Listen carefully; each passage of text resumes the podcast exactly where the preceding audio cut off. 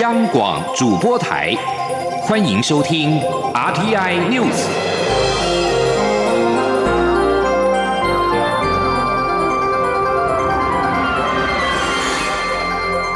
听众朋友您好，欢迎收听这节央广主播台提供给您的 RTI News，我是张顺祥。首先把新闻焦点关注到是第五十五届的电视金钟奖得奖名单在昨天晚间出炉。姚纯耀、柯佳燕称帝丰后，想见你跟醉梦者都风光的抢下七奖。节目戏剧男女配角奖则是颁给马丽欧跟蔡淑珍。请听央广记者郑祥云、张昭伦的报道。第五十五届电视金钟奖二十六号晚间揭晓完整得奖名单，竞争激烈的金钟视帝，最后由在镜子森林中饰演一名社会记者的姚纯耀摘下。柯佳燕则凭《想见你》二度坐上金钟视后宝座，一如外界预期。两人对于获奖都相当开心。因为其实我感言我想了很久，然后每次想我都会很感动，有时候我会哭。嗯，可刚上去的时候，我真的脑袋一片空白。这个角色跟我差异很大，所以一开始接到剧本的时候会觉得很害怕。但就是很感谢曾文堂导演，他真的手把手的教我，然后很感谢呃他带给我的一切这样子。我在台上就尽量把有想到的人赶快感谢一下，但我刚刚发现我好像忘了感谢我的先生，很谢谢他，真的很谢谢他。觉得他特别做了什么事情让你看在眼里的？有没有？举个例子。给了我很大的空间，对，一一直谢谢他，一直。一直包容我，我感觉总是忙着在成为我自己，但是很很谢谢有他，非常的支持我。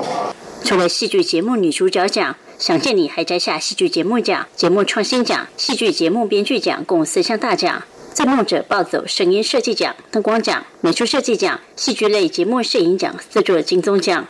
俗女养成记摘下三项大奖，除了迷你剧集奖、戏剧类节目剪辑奖。秀琴与子玉也夺下迷你剧集女配角奖，入围八项大奖的《谁是被害者》最后只有李牧抱走了戏剧节目最具潜力新人奖，颇出外界意料之外。另外，戏剧节目男女配角奖由马丽欧、蔡淑珍获得殊荣。总是在戏剧中扮演称职绿叶的资深演员尤安顺，新人金钟则包办了迷你剧集男主角与男配角双料大奖。谢谢各位，没有到今天这么的幸运。对，我可以这么说，我这几年拍了很多新锐导演或者新创电影或是学生电影的片子。为什么去做这一些吃力不讨好的事情？是因为他们对于演艺环境也非常有热忱，他们有他们的想法，所以跟他们合作虽然非常的累，但是我总但我总觉得这是给他们磨练一个最好的机会。其他奖项还包括综艺大人们拿下综艺节目奖。耗子与乱弹阿翔凭台湾金颂勇夺综艺节目主持人奖，曾国成、蔡尚桦主持的《全明星攻略》摘下益智及实境节目奖及益智实境节目主持人奖。离开舞台十八年的高一平则夺下生活风格节目主持人奖。中国电台记者郑祥云、郑昭伦台北采访报道。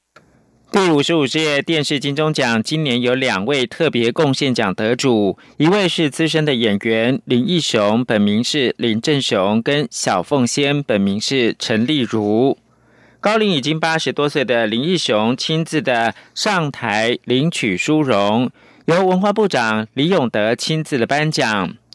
林义雄笑说：“以前大家看到他，只记得他演的代表作《鲁冰花》。”但最近因为演了《用酒干妈点》，大家看到他都会叫他阿公。他说：“这个阿公应该要再演下去。”另外一位终身贡献奖的得主小凤仙，今年三月病逝。颁奖典礼上面由小凤仙领养的儿子陈明良代为领奖。陈明良感谢戏迷的支持，跟歌子戏国宝杨丽花的提携。第五十五届电视金钟奖在二十六号国父纪念馆落幕，稍早的星光大道抢先揭开序幕。艺人在造型上面下足了功夫，尤其是许光汉跟柯佳燕，更是全场最吸睛的焦点。央广记者江昭伦报道。本届电视金钟奖，不少叫好叫座的台剧都获得多项提名，入围卡司也是星光熠熠，让星光红毯镁光灯闪个不停。《俗女养成记》中的小嘉玲吴以涵和大嘉玲谢盈萱将争夺迷你剧集最佳女主角，两人起手红毯完全没有烟消味，反倒是《俗女养成记》中角逐女配角的杨丽英与秀琴开玩笑在星光大道上抢先上演婆媳大战。分别以《谁是被害者》及《醉梦者》入围戏剧类最佳男主角与迷你剧集最佳男主角的张孝全，被看好非常有机会坐上金钟视帝宝座。面对患有雅斯伯格症的监视人员与大哥小弟两种不同的角色，张孝全强调演来的不容易。其实对于演员来讲，应该不会有一个角色会是简单的。是，对我觉得都会有，呃，每一个角色都有不同的地方、不同的人设、不同的背景。是，对我觉得都是困难的。以《醉梦者》入围迷你剧集女配角的范晓萱，不改以往搞怪个性，以烟熏妆、酷酷造型现身金钟红毯。他说：“很荣幸能参与金钟盛会，得不得奖则平常心。”同样以《追梦者》获得男配角提名的王伯杰，同样帅气打扮，期盼敲响金钟。三度角逐事后的杨景华，以一袭大红性感礼服踩上星光大道，期待能如愿抢下事后大奖。现在心情非常的，现在对有一点点紧张。其实，在，还没有那么紧张，现在有一点点感觉到那个气氛了。入围金钟六项大奖的《想见你》，男女主角许光汉、柯佳燕电视金钟红毯上再度合体，立刻引发现场徐太太们一阵欢呼尖叫。一个帅气，一个美丽典雅，两人还当场合唱《想见你》的主题曲，成为今晚红毯最吸睛焦点。第五十五届电视金钟奖纪念典礼一改以往色风，邀请三组艺人担任三阶段主持人，与电视界幕前幕后工作者一起享受一场热闹的颁奖盛会。中国面台记者张昭伦台北采访报道。听完了最新的电视金钟奖之后，继续把新闻焦点关注到是政治的议题。中秋佳节即将到来，蔡英文总统二十六号南下卫冕陆海空三军部队，高度肯定相关的单位是英雄国军里面的无名英雄，因为他们让国军得以维持坚强战力。总统并且再次保证，自己一定是国军最强的后盾。身为中华民国的三军统帅，我也会继续跟国军官兵共同打拼，让从军成为一件非常值得骄傲的事情。记者王兆坤在高雄的报道：蔡英文总统卫冕南部地区部队，上午先前往冈山的空军第三后指部，成为六十六年来首位视导该单位的国家元首。他肯定国军地勤维修人员的辛苦奉献。接着，总统视导陆军工兵训练中心。海军水下作业大队，并于二五六战队餐厅与官兵共进午餐。总统致辞表示，这一次试导的部队有个共同特点，就是无名英雄，国人可以安心生活、享受假期，正是因为全体国军官兵的守护。总统说：“我们这几个单位都是不容易被看到的单位，但是如果没有各位的澳援跟协助。”国军坚强的战力也会大打折扣，所以各位都是英雄国军里面的无名英雄，大家辛苦了。总统再次强调，国军守护国家，我也一定是各位最强的后盾。过去四年多来，包括提升军人待遇、改善住宿环境、推动国防自主等工作，目前都在逐步落实。像是前建国造的厂区已动土新建，这就是我们说到做到的案例。总统说：“我最重要的目标就是要让我们的国军官兵都能够以身上的制服为荣耀，吸引更多的志愿者投入守护国家的行列，强化我们国防的战力。”总统特别介绍出席参会的海军现役军人任毅、任杰兄妹，双亲也是职业军人。加上之前听到的三姐妹一起服役的例子，总统希望未来能有更多家人一起守护国家的故事。中央广播电台记者王兆坤高雄采访报道。蔡英文总统除南下卫冕陆海空三军部队，另外特别探视因为参与演训而受伤的军人秦良峰跟高立层。总统府发言人张敦涵表示。秦良峰目前已经复原到可以慢慢打字，所以将他复健的心路历程打成文章送给总统。总统在探视时跟秦良峰握手，请他出力看看，以了解其复原的状况。总统并且鼓励秦良峰要努力的复健，也希望医疗团队给予两位军人最好的照顾。秦良峰是在二零一八年汉光演习的时候发生了跳伞意外，高立层则是在二零一九年散训的时候坠地受到重伤。行政院长苏贞昌说：“武汉肺炎让彼此社交距离更远，政府却离大家更近。”三月起开拍的防疫纪录片，今天二十七号将首映。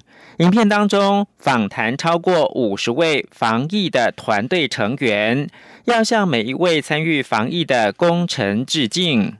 苏贞昌二十六号晚间在脸书上传一部献给防疫台湾队的影片。他说：“这支影片要献给所有曾经因为防疫而流汗、熬夜、操烦、排队、隔离、洗手、戴口罩的每一位台湾人。COVID-19 让彼此的社交距离更远，政府却离大家更近。”苏贞昌表示，行政院从三月开始特别邀请纪录片的团队记录多场重要的会议。访谈超过五十位防疫团队成员，更实地参与每一场班机检疫工作。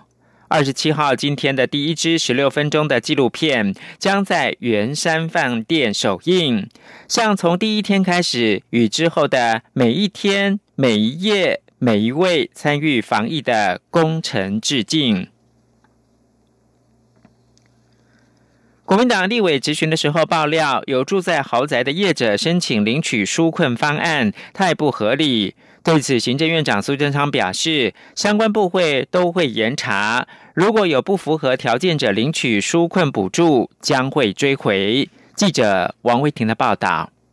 国民党立委赖世宝二十五号在立法院会质询时指出，政府的纾困方案有漏洞。他掌握多家厂商边住豪宅边领纾困补助，而且多半是建商或投资公司，这样的情况不合理。对此，行政院长苏贞昌二十六号受访时表示，国家资源有限，呼吁大家不要利用政府帮助民众的善意来图利。如果有不符合条件去领取纾困补助的话，将会追回。苏贞昌说：“我们呼吁任何人都不要利用政府为国人帮忙的善意来企图取巧图利。如果有人他确实是非常富有，却还领纾困不符合条件的话，相关部位都会严查。如果有不符合条件，就算有被领，也会追回来。媒体报道，中国情报船自九月十八号起出现在花莲外海，疑似为搜集我国军方发射飞弹情资，且二十五号开始往南移到绿岛东方海面，今天早上才离开。媒体询问苏贞昌对于近日攻击中国情报船骚扰台湾的看法，苏贞昌回答：政府维护国家安全、坚守主权的立场寸土不让，国军对台湾周边的情势都有密切掌握，请国人放心。中央广播电台记者王威婷采访报道。媒体报道，艺人欧阳娜娜、张韶涵将在中共十一国庆晚会当中与其他歌手合唱《我的祖国》等歌曲。大陆委员会在二十六号晚上对此呼吁，国人不应参加相关活动，沦为中共对台统战的样板工具。中共十一国庆即将到来，官媒央视二十六号在官方微博公布九月三十号的国庆晚会的表演名单。据报道，欧阳娜娜将跟香港、中国大陆艺人合唱开场曲《我的祖国》。此外，歌手张韶涵也将在该晚会与其他大陆艺人合唱抗议宣传歌曲《守护》。陆委会二十六号晚间以书面形式强调，国人不应支持协助中共对台进行统战宣传，伤害中华民国的国家认同。陆委会并且表示，将密切关注相关的情况，倘有涉及违反两岸条例相关的规定，将会依法查处。另外，陆委会也提到，中共安排台湾相关人士参与十一庆典，目的是为了宣传其“一国两制”台湾方案，对台湾进行施压。陆委会指出，面对当前日趋严峻的两岸情势，国人应该以国家整体利益为前提，到中国大陆从事相关活动，应该考量国家尊严、社会观感以及法律规定，并认清中共以拉打两手对台进行分化的手段跟野心。高雄市政府关注到国际组织市长联盟网页将台湾加入联盟的城市国籍，含高雄市六都都遭到标示为中国，市府严正要求证明。新闻局长董建宏声明拒绝接受片面改变跟矮化。市府关注到全球气候能源市长盟约相关的国际组织官方的网站内介绍高雄城市的网页。明显看出，将高雄城市国籍标示为中国。高市府二十六号晚上发布新闻稿表示，已经与有关组织取得联系，严正表达台湾不是中国的一部分，要求要证明改回来。高雄市政府重申，我们不会接受国际社会或组织任何矮化台湾的作为。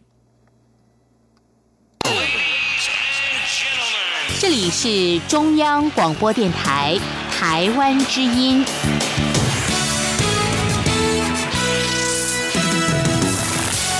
现在是台湾时间清晨的六点四十六分，又过了三十五秒。我是张顺祥，继续提供新闻。为了缓解桃园石门水库吃紧的水情，经济部水利署日前趁着封面来袭时，施作人工增雨。水利署表示，由于封面结构薄弱。水库集水区降雨有限，不足以为水库来解渴。不过，水利署也强调，已针对各种极端的情境沙盘推演，并备妥方案。就目前来说，水情仍不至于到悲观的程度。央广记者谢嘉欣的采访报道。今年夏天，台风罕见过门而不入，石门、曾文等两座南北重要水库水情都转趋吃紧。经济部水利署二十四号把握风面过境，在石门水库集水区释放高空增雨焰弹，盼能增加更多降雨量。不过，水利署二十六号表示，因封面结构薄弱，雨势仅持续到二十五号中午，后续剩零星降雨。统计这波雨势为石门水库集水区在观测站带来十一毫米的降雨，对水情而言虽略有舒缓，但帮助有限。水利署副署长王义峰说：“整体而言，整个累积的降雨量，刚才讲的十一毫米是我们的观测测站的降雨量，但是对整个集水区平均来讲。”只有二点四毫米的降雨量，所以对水库的进账。呃，是有限的。水利署表示，根据气象局对九月下旬降雨预估为正常偏多，水利署将持续紧盯天候状况，只要符合条件，就会施作人工增雨。水利署也强调，尽管今年丰水期降雨少，但并不代表枯水期降雨也会跟着少。且因应极端气候，水利署已模拟各种情境以及应应措施，目前水情并不悲观。中央广播电台记者谢嘉欣。采访报道：民进党为了纪念创党三十四周年，将在今天二十七号举办民主开唱音乐会，邀请歌手演唱十七首自党外时期到历次造势晚会的民主金曲。除了总统蔡英文、副总统赖清德出席之外，行政院长苏贞昌跟立法院长游锡坤也会以创党党员的身份到场参加。民进党也力邀新入党的辣台派跟资深的党员齐聚一堂，重温民主路上的音乐回忆。记者刘玉秋的报道。二十八号是民进党三十四周年党庆，民进党今年将提前在二十七号于台北市松山滚创园区一号仓库举办民主开唱音乐会，邀请歌手、乐团演唱历年从党外时期街头运动或是选举造势中大家耳熟能详的民主金曲，用音乐带领大家回顾民主路上的珍贵回忆。民进党媒体创意中心主任王伯君表示，民主开唱音乐会将分为四个篇。章，十七首过去的竞选歌曲，或是曾被设为禁歌的台湾民谣。而演唱嘉宾还会各自准备自选曲，诠释民主开唱的意义。会回复台湾民主路上的金曲。那透过这个十七首歌的设计，那来呈现过去民主的历史。那这次的音乐会呢，主要会分为四个篇章，那分别是 For Taiwan、For People、For Land、For Democracy。那会有就是大支陈明章老师、林真祥、烟火区乐团来各自诠释。王博君也指出，出席音乐会的朋友当天还会拿到一张虚拟唱片，只要扫描 QR code 就能开启民主开唱音乐会歌单网页，再次回味民主开唱的音乐会演出曲目。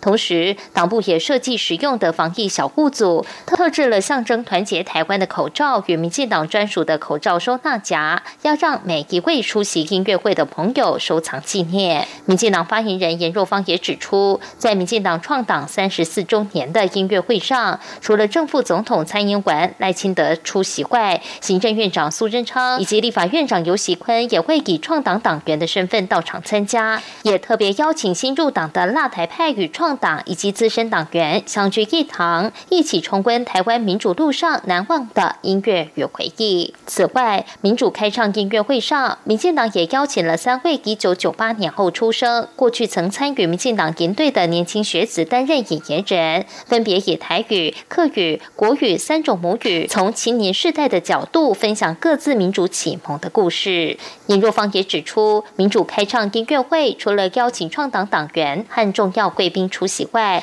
也释出部分名额开放报名，但网友反应十分热烈。目前报名已经隔满，无法出席的朋友则可透过民进党的脸书、YouTube 收看音乐会直播，一起线上互动。中央广电台记者刘秋采访报道。此外，立法院长游锡坤以一九八六年党外选举后援会召集人的身份，邀请当年一百三十五位创党发起人重返圆山叙旧。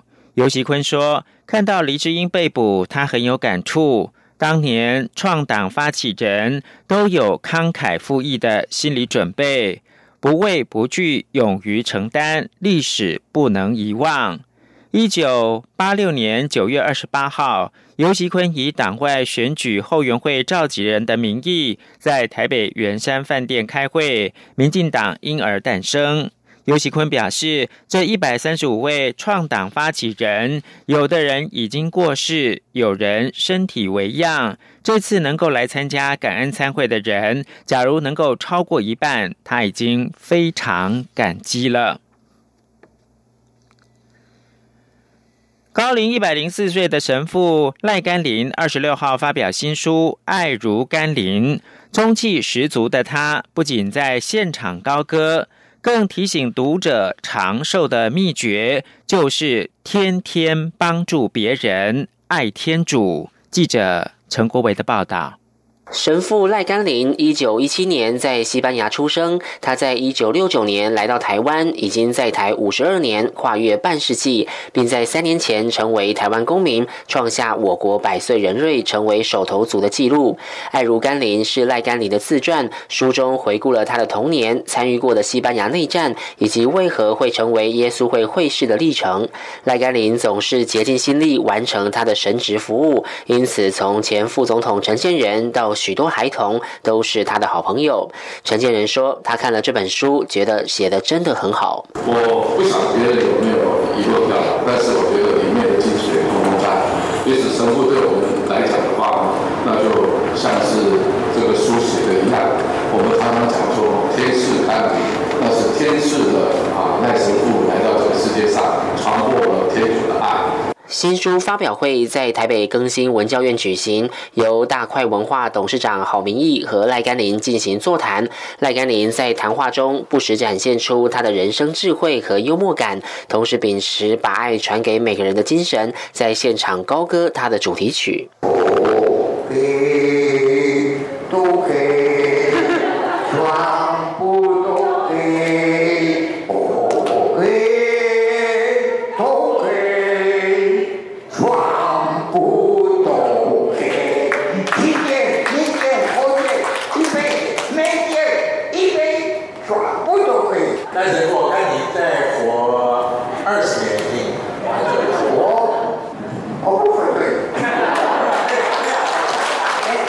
甘霖即将在十月三号欢度虚岁一百零四岁生日。他说，今年的生日愿望就是开这场新书发表会，愿望已经达成了。他想和读者分享长寿的两大秘诀：没有什么秘密为活着，可是天天帮助别人，天天爱天主，就是这个。台北市民政局长蓝世聪代表台北市长柯文哲出席新书发表会，并送上生日礼物。许多教友和读者也纷纷拿着新书排队请神父签名，现场欢乐又温馨。中央广播电台记者陈国伟台北采访报道。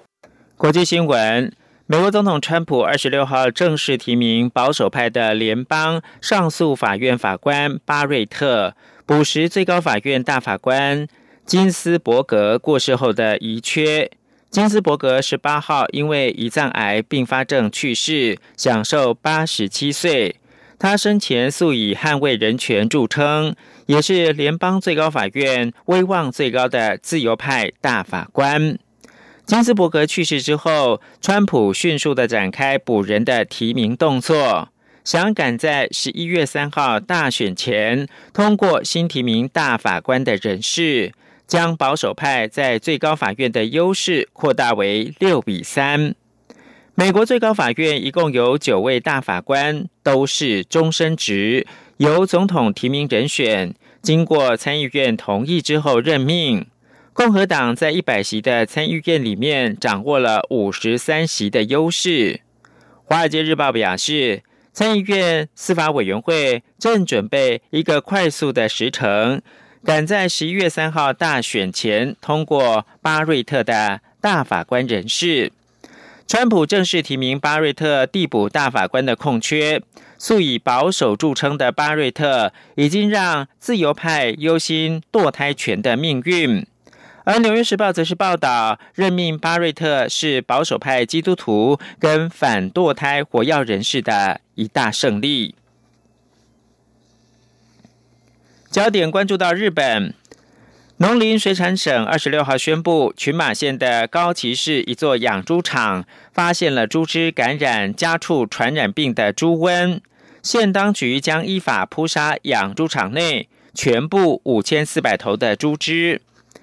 时事通讯社报道，这座养猪场为了预防感染猪瘟，曾经为猪只接种疫苗。但确诊感染的小猪并没有接种疫苗，这是时隔大概半年，日本国内养猪场再度爆发猪瘟疫情，也是从二零一八年日本国内魁为二十六年首度爆发猪瘟疫情以来，群马县内养猪场首度确认感染。群马县当局在发现野生猪只感染猪瘟之后，从去年的十月开始，就着手为养猪场接种疫苗。最后看到是马来西亚的首相穆尤丁领导的执政联盟，二十六号赢得东部关键州沙巴州的议会选举，而州议会选举广泛被视为对穆尤丁领导的历时七个月政府的一次公民投票。在东部婆罗洲岛沙巴州赢得州议会选举，很可能会强化首相穆尤丁的领导地位。他目前正面临来自反对党领袖安华的挑战权挑战。安华本周宣称，他已经握有可以推翻穆尤丁的国会过半的优势。穆尤丁领导的国民联盟执政。联盟及其盟友二十六号在总共七十三席的州议会囊瓜了三十八席，惊险的从反对阵营手中夺得了沙巴州的掌控权。以上新闻由张顺祥编辑播报。